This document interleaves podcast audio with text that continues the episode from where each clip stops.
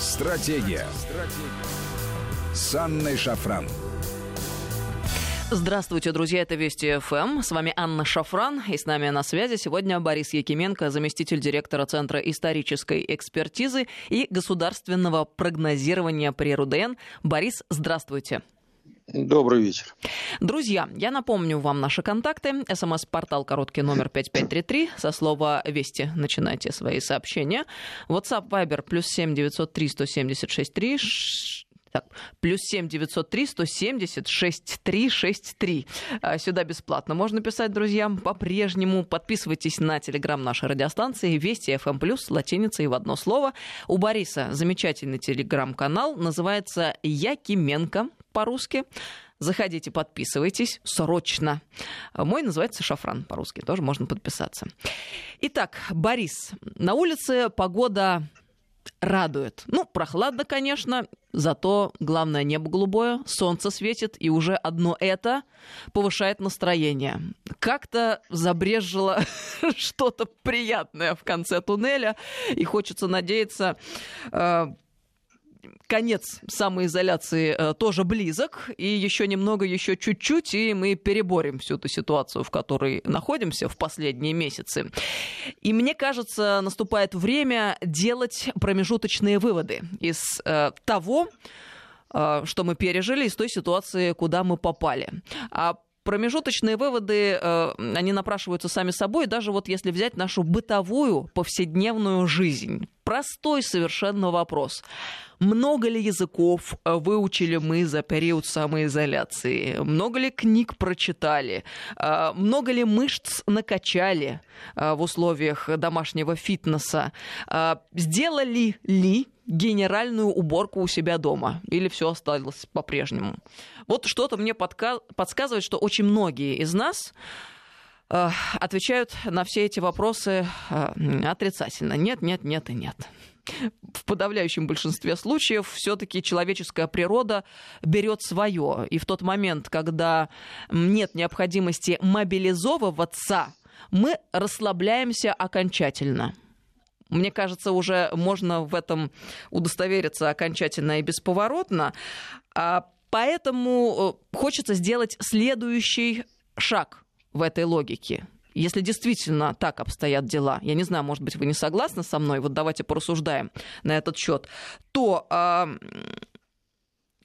как э, мы должны э, в будущем поступать в аналогичной ситуации, э, что следовало бы взять на вооружение для себя с тем, чтобы обеспечить и себе, и окружающим, и в целом как социум, такой некий плацдарм и почву для быстрого, мобильного и скорого выхода из ситуаций аналогичных, ну и с тем, чтобы вообще, в принципе, себе как стране обеспечить стабильное поступательное развитие.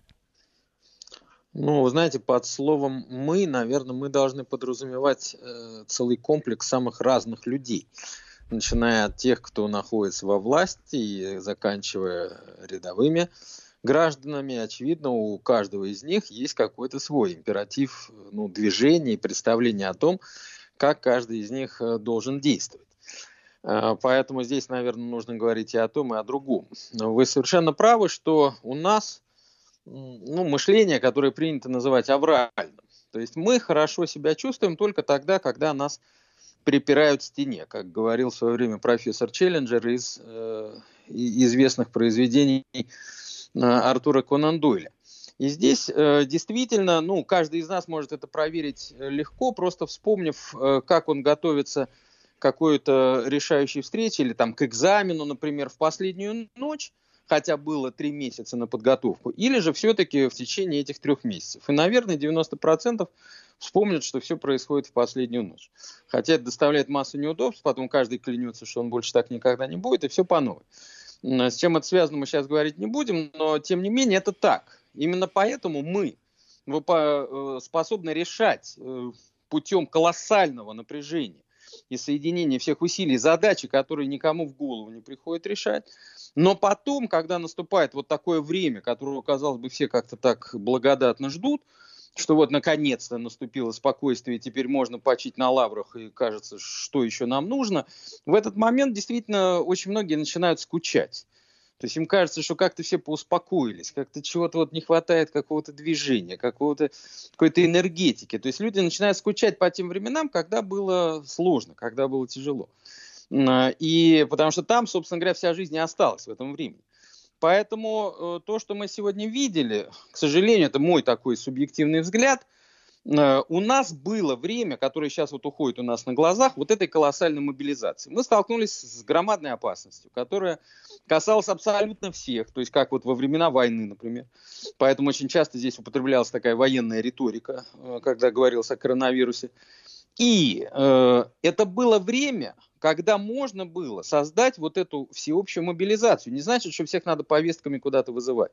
Но речь идет о том, что в этот момент как раз, когда люди чувствуют, что они могут что-то сделать, когда они чувствуют эту опасность, что сейчас появляется большое количество людей, которым нужна помощь, что они могут быть чем-то полезны, их вдруг запирают по квартирам и говорят, вы знаете, сидите, а мы тут вот э, справимся, ну, конечно, вы можете где-то там помочь, если что-то, да, ну, давайте представим себе аналогию, что в годы войны, когда там 22 июня началась война, да, всем людям, которые в этот момент там преподавали в вузах и прочее, ну, то есть не солдатам, не военным, сказали, вы знаете, вы там сидите по домам, а мы тут сами как-нибудь вот справимся, повоюем. Наверное, эти люди почувствовали бы себя оскорбленными. Ну, потому что... Вы не мешаете бороться. Да, в самый ответственный момент, то есть как-то оказывается, что они как раз не участвуют в том, что в чем необходимо участвовать каждому. И самое главное, каждый может э, со своими способностями и возможностями. То есть в этот момент, вот, к сожалению, за эти месяцы этого не произошло. Хотя это все было продиктовано благими намерениями, но хотим мы там или нет, э, получилось именно так. Вот этой мобилизации не случилось. Хотя она должна была быть. Я об этом говорил еще, когда только все это начиналось. Э, что сегодня нужно там полностью перестроить информационную сетку, нужно, нужно сказать людям, собственно говоря, что вот сейчас делать, вовлечь их в этот процесс борьбы. Хорошо, если они сели дома, предположим, там им сказали, что нужно сидеть дома, это нужно, нужно ради вашего блага. Давайте тут не лукавить. У нас наш человек, вот э, российский человек, э, он этатистский человек, то есть человек государства очень государственный человек. Государство играет в нашей жизни громадную роль. Поэтому либеральные идеи никак не приживаются. И когда на, нашему человеку говорят, ты знаешь, ты свободен, теперь ты можешь делать все, что угодно, него плохо делается. Потому что, а он не понимает, что значит делать все, что угодно. Он ждет, что ему скажут, ты знаешь, вот давай ты будешь делать то-то, то-то, то-то. Э, у нас люди любят, когда их организуют, чтобы там либералы не, не врали на эту тему. У нас человек не работает, а помогает начальнику он чувствует себя как бы полезным себе самому, когда он полезен кому-то еще. Если его не вовлекают в какие-то процессы, он чувствует, что он не нужен. А он не воскресает и говорит, ну, теперь я совершенно свободен, могу делать все, что я хочу. Вот в чем все дело. Э, организовать нужно было этот быт, эту жизнь людей, которые находятся дома. Да, какая-то незначительная часть людей, она это восприняла как возможность доделать те дела, которые не доделаны. Они способны к самоорганизации. Но большинство не способны. И что бы мы там ни говорили. И поэтому нужно было им помочь. А в результате оказалось, что они в эти процессы не вовлечены. И им не сказали, что надо делать. Ну вот мне кажется, действительно, вот как-то не очень соответствует архетипу нашего русского сознания а, сидение сложа руки.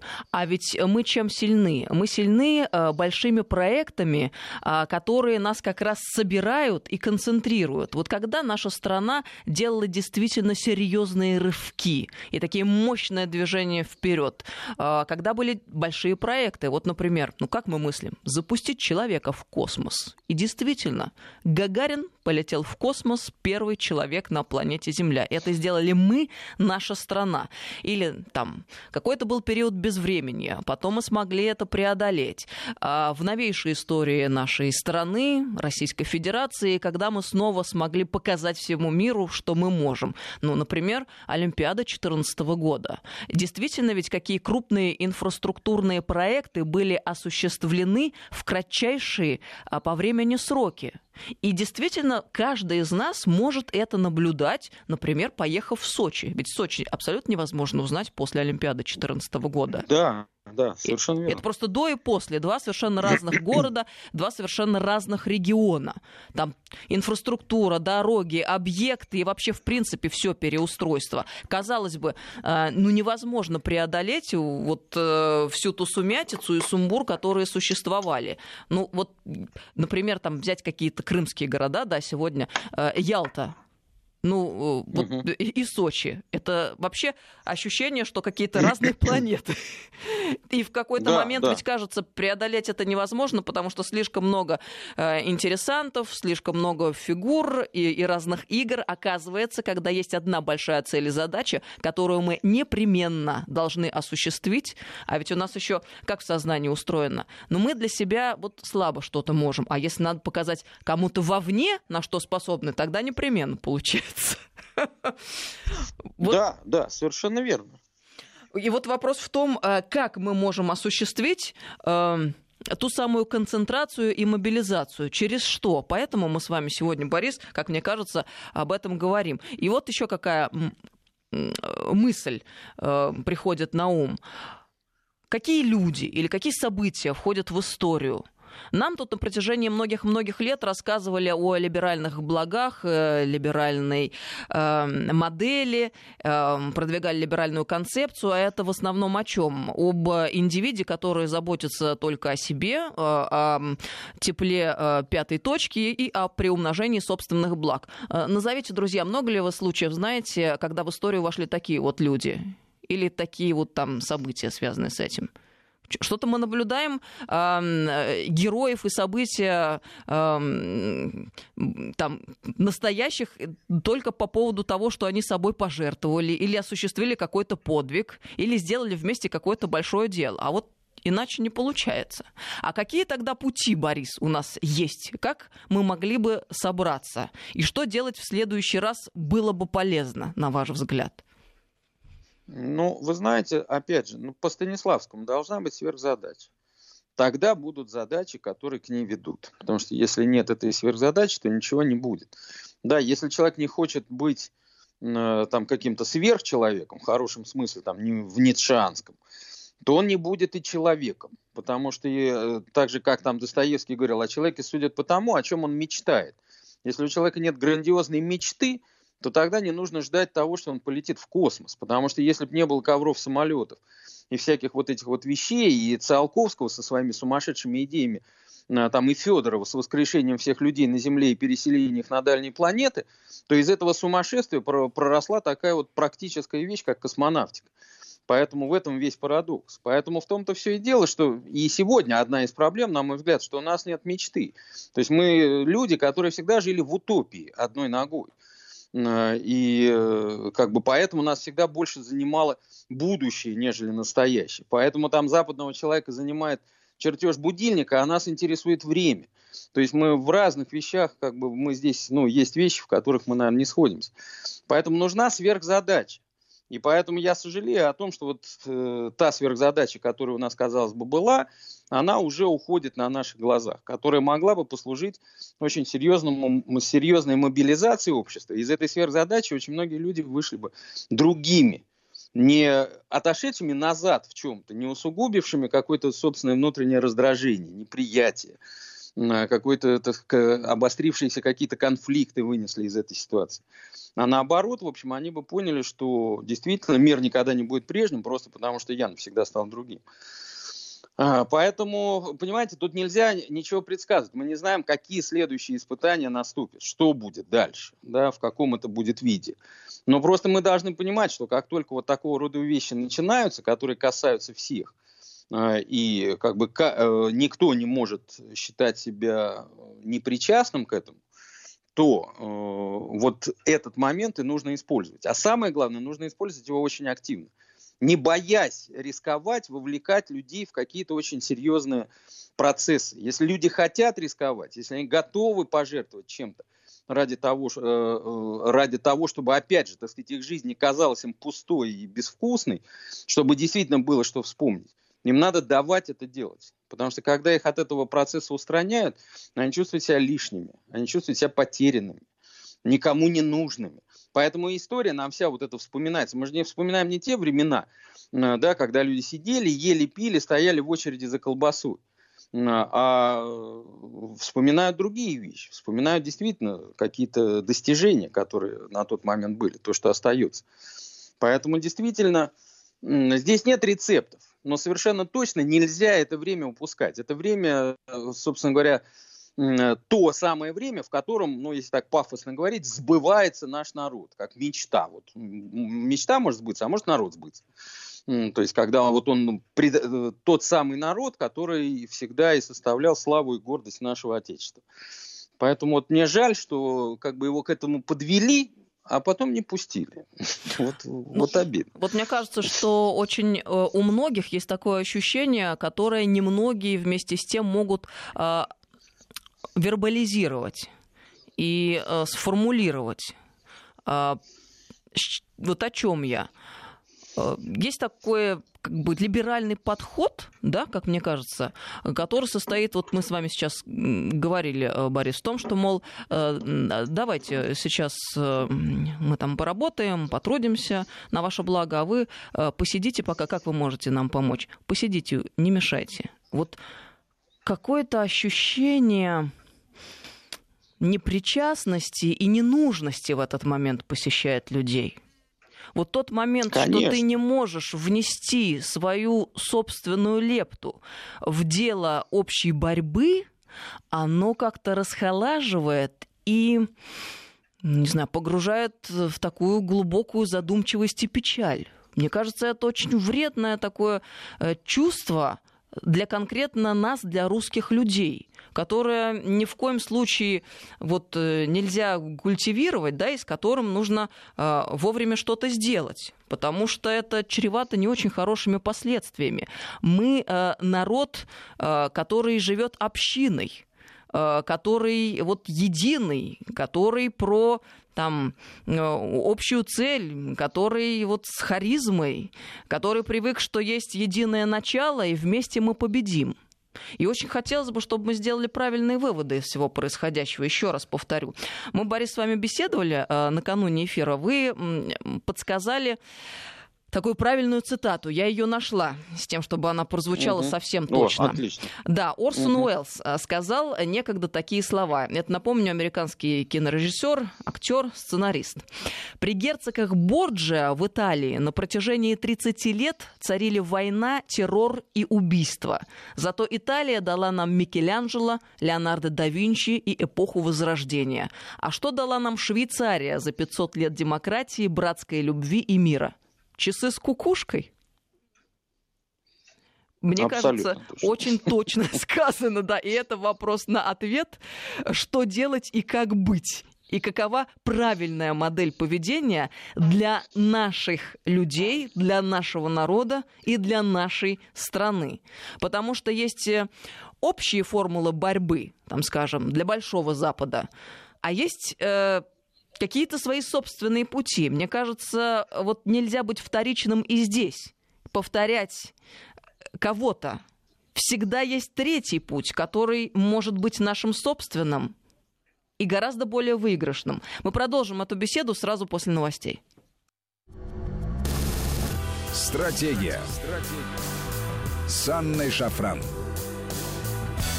Здравствуйте, друзья. Мы продолжаем беседу. С нами сегодня Борис Якименко, заместитель директора Центра исторической экспертизы и государственного прогнозирования при РУДН. Борис, на связи? Да-да. Нам слушатели пишут письма на смс-портал, в да. частности, и WhatsApp Viber плюс 7903 176 363. Вот смотрите, такой вопрос. Ну, полетели мы в космос, и что? А как это повлияло на то, стал ли человек добрее, мудрее? Ну, летают они там. Я, конечно, горда, однако не эскапизм ли это своего рода?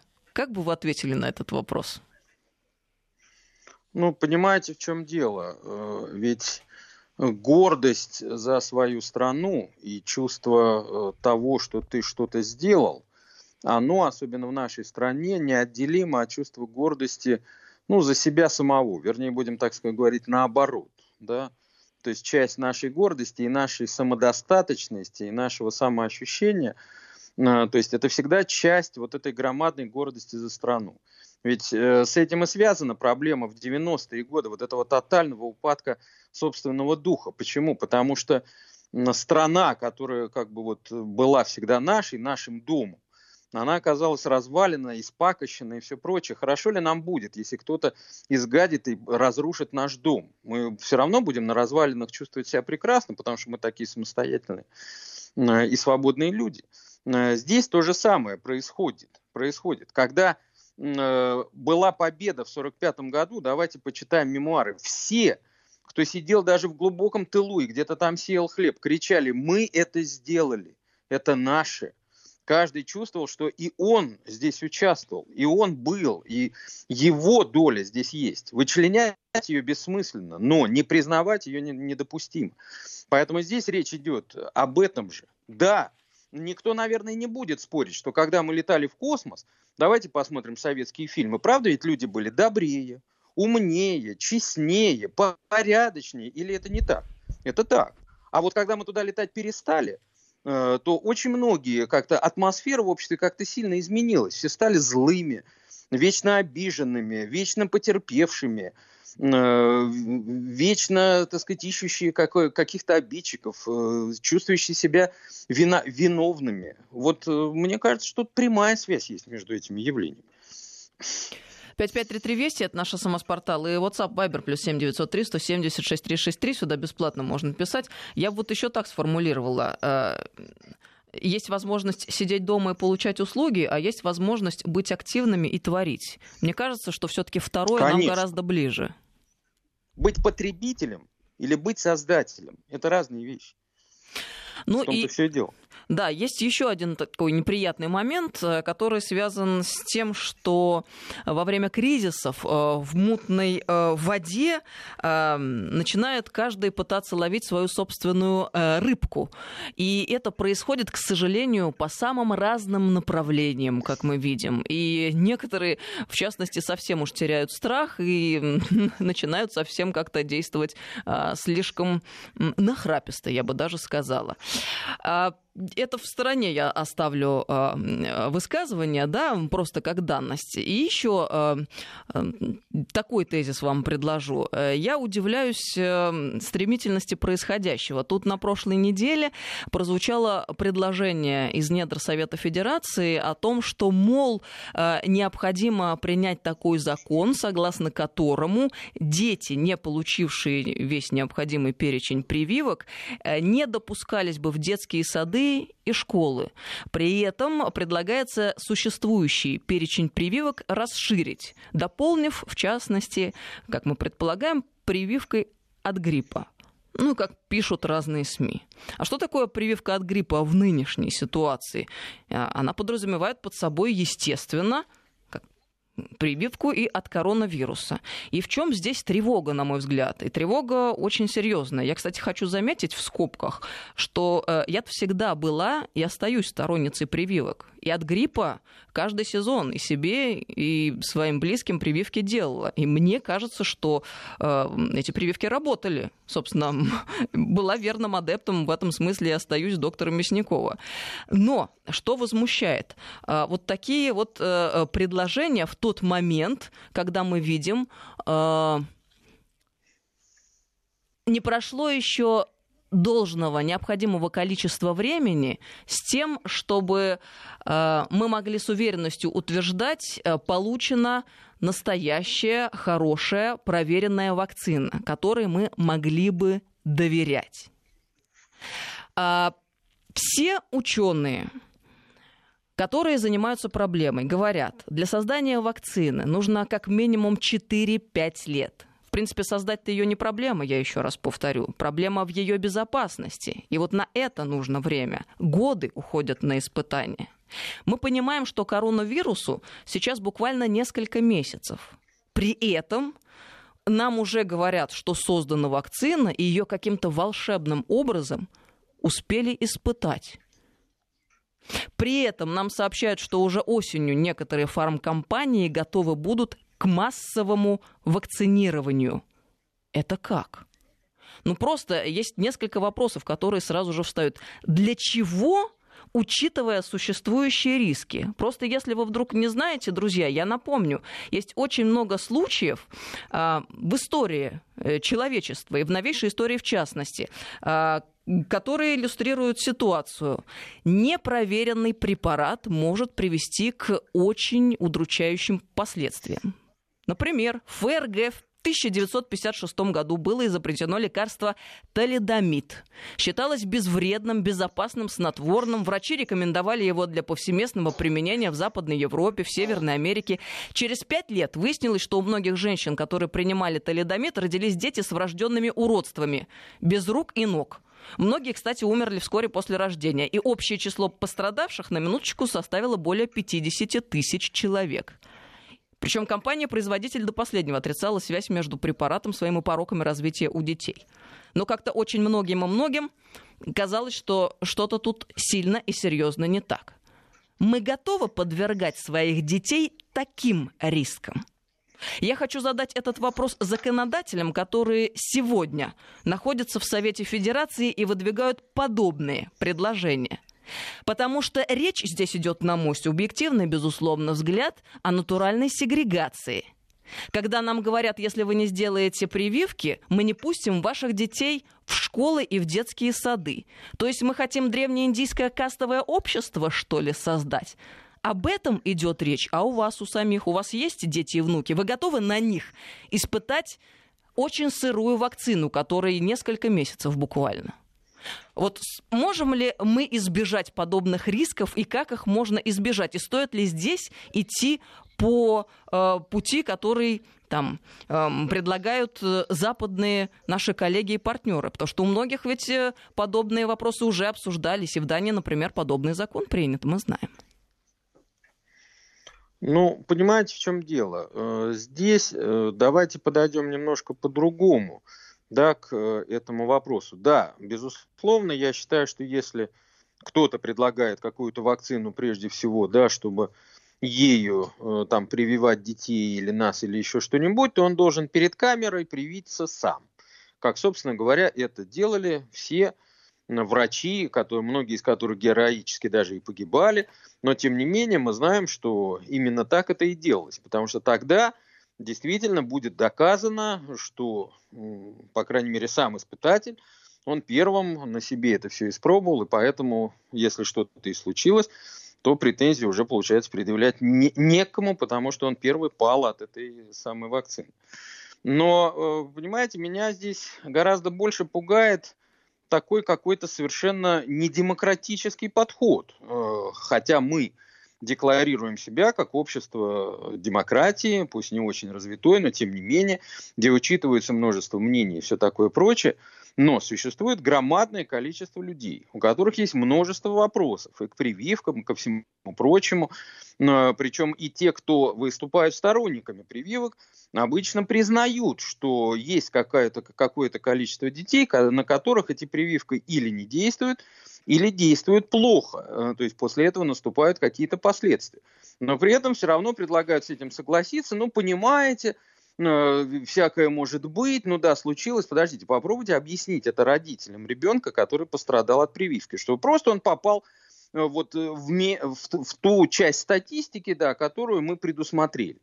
Это какой-то механистический, если не сказать хуже, подход. Поэтому мне представляется, что, э, ну, я тут не буду даже влезать в эти темы, кто на этом заработает, это легче всего по этой дороге пойти, и понятно, где мы окажемся.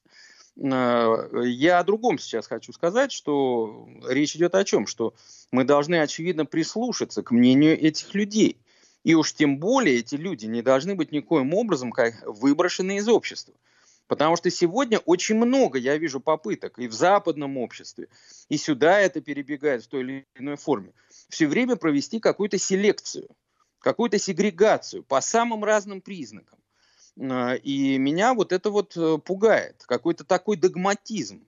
Человек говорит, вы знаете, я вот все, что говорят про коронавирус, у меня много там к этому вопросов. Начиная там с того, что, например, эпидемический порог это 5% да, когда можно считать эпидемией. А так сказать, большинство стран этот порог не перешло.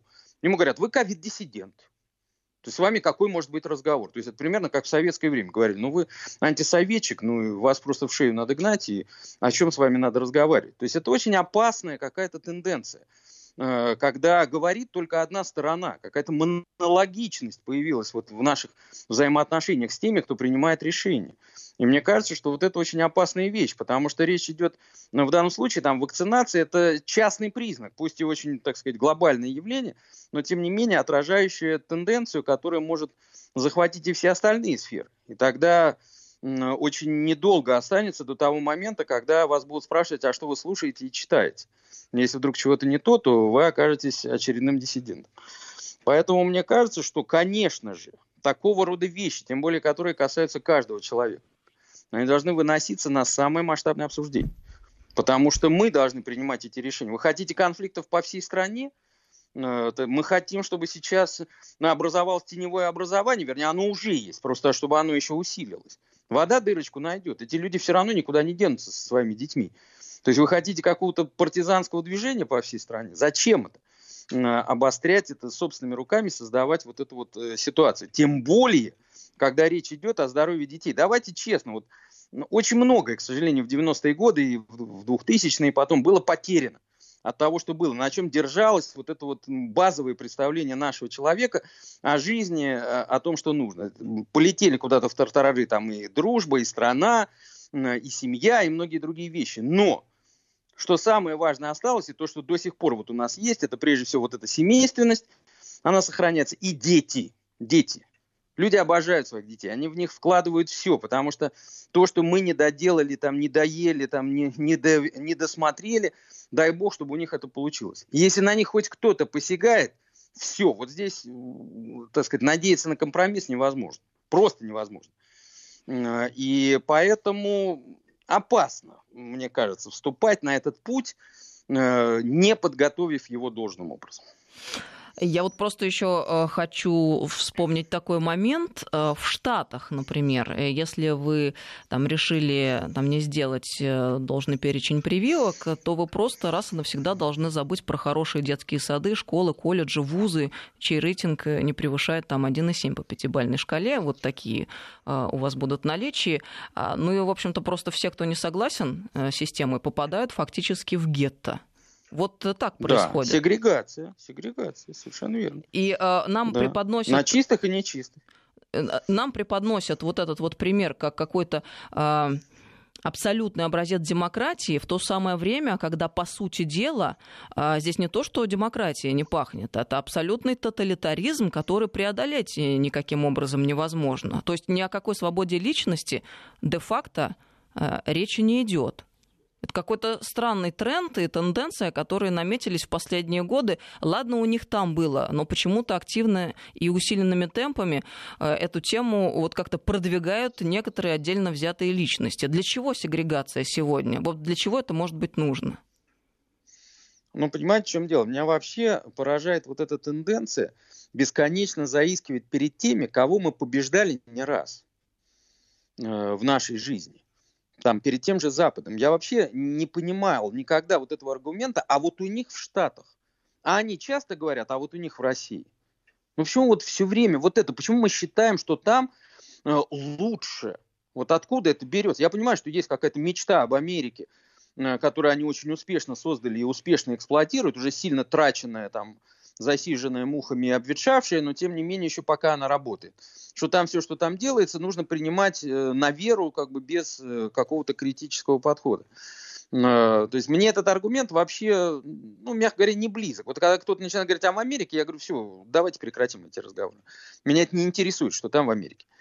И поэтому, вот мне кажется, с этого нужно, с этого нужно начинать, когда мы об этих вещах говорим. А потом уже, да, мы опять же должны понимать, что сегодня вообще вот это общественное согласие, это очень хрупкая материя, где, ну, как, испытывающая массу внутренних натяжений, самых разных. И пытаться еще вот каким-то образом испытывать э, ну, на прочность это общественное согласие, ну, невозможно. Тем более, что, опять же, сегодня очень много Э, как бы Америка давно не демократическая страна. Ну, давно не демократическая страна. любой, кто там был, он вам это легко подтвердит, что у нас гораздо свободнее, чем у них. И поэтому, но заимствовать оттуда худшие вот эти вот образцы и говорить, что вот мы будем делить вот так, и мы будем делить сяк, ну, давайте честно, эта дележка закончится только тогда, когда останется, знаете, как в бочке, самая жирная крыса и самая злая и беспринципная. Поэтому я вообще с большой опаской смотрю, слушаю вот эти разговоры, а если вы нет, не, то тогда мы вот это. Ну, понимаете, так не разговаривает государство с, с людьми.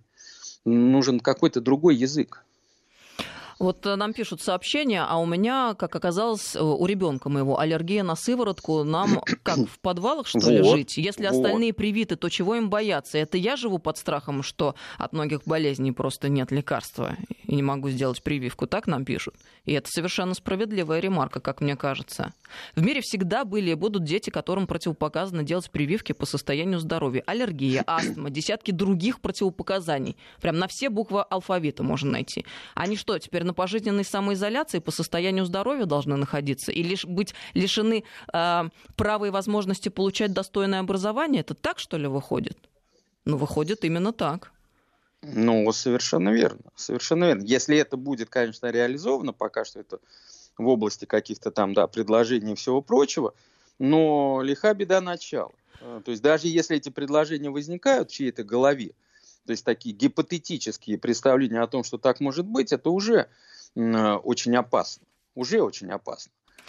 Поэтому очень осторожно надо с этим обращаться. Но почему мы с вами, Борис, сегодня об этом говорим? Потому что прошла неделя, неделя, но никаких опровержений из стен Совета Федерации мы до сих пор не услышали. Именно поэтому мы находимся в тревоге и ставим эти серьезные вопросы, которыми задаются многие и многие тысячи людей. Вот э, у меня вопрос еще один.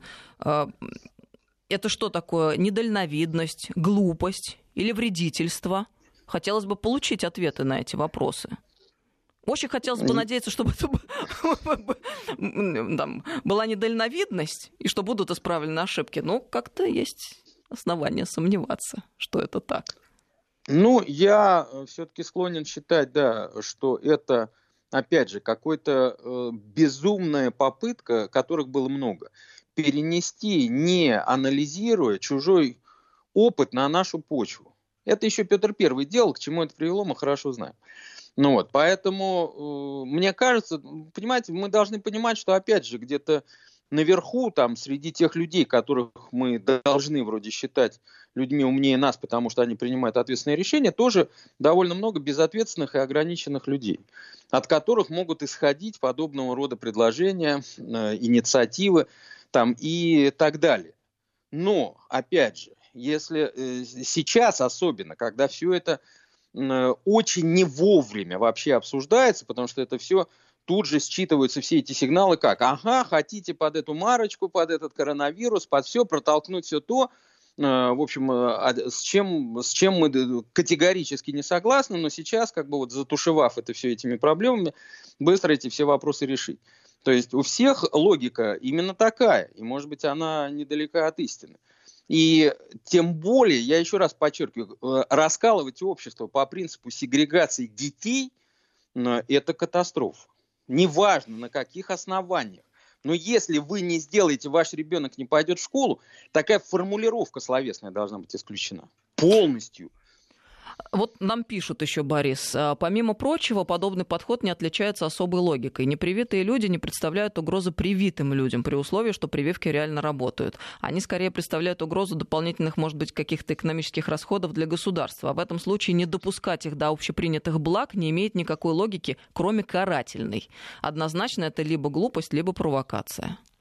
Вот так пишут ну, люди. Э, э, я согласен с тем, что здесь еще имеет место такой воспитательный момент. То есть как бы э, власть в лице отдельных ее представителей, э, она пытается таким образом воспитывать общество. Что-то ему советовать, там э, как-то вообще в такие минуты вот это желание повластвовать очень у многих людей, которые этой властью не обличены, возникает. Я вот, когда вот начался этот коронавирус, я обратил внимание, что очень многие депутаты какие-то, сенаторы, все, вдруг стали выступать заявлениями. Я не советую нашим российским гражданам делать то-то. Я каждый раз задавал себе вопрос, а ты кто такой? Вот чтобы мне чего-то не советовать делать. Ты что, мой начальник, я подписывал с тобой какой-то договор, присягу давал. Мне может Путин советовать, мне может, если я живу в Москве, Собянин советовать. Но не ты. Кто ты такой? Поэтому вот здесь, э, понимаете, мне кажется, что как раз вот у, у, здесь есть еще какой-то вот воспалился какой-то орган, да, который отвечает вот за логику э, и за правильность решений. И вдруг хочется вот сейчас, да, показать больше власти, чем а, есть на самом деле. Я еще раз подчеркиваю, это чрезвычайно опасная тенденция. Борис, спасибо вам огромное за эту беседу. Много благодарности и много очень сообщений приходят нам от слушателей. А, пишут, э, кому это выгодно, делать вакцину и продавать ее государству. Да, тоже вопрос, который имеет место быть. Борис Якименко был с нами сегодня на связи, заместитель директора Центра исторической экспертизы и государственного прогнозирования при РУДН. Борис, спасибо вам огромное. До новых встреч в эфире. Друзья, всем доброго вечера. Стратегия. Стратегия. С Анной Шафран.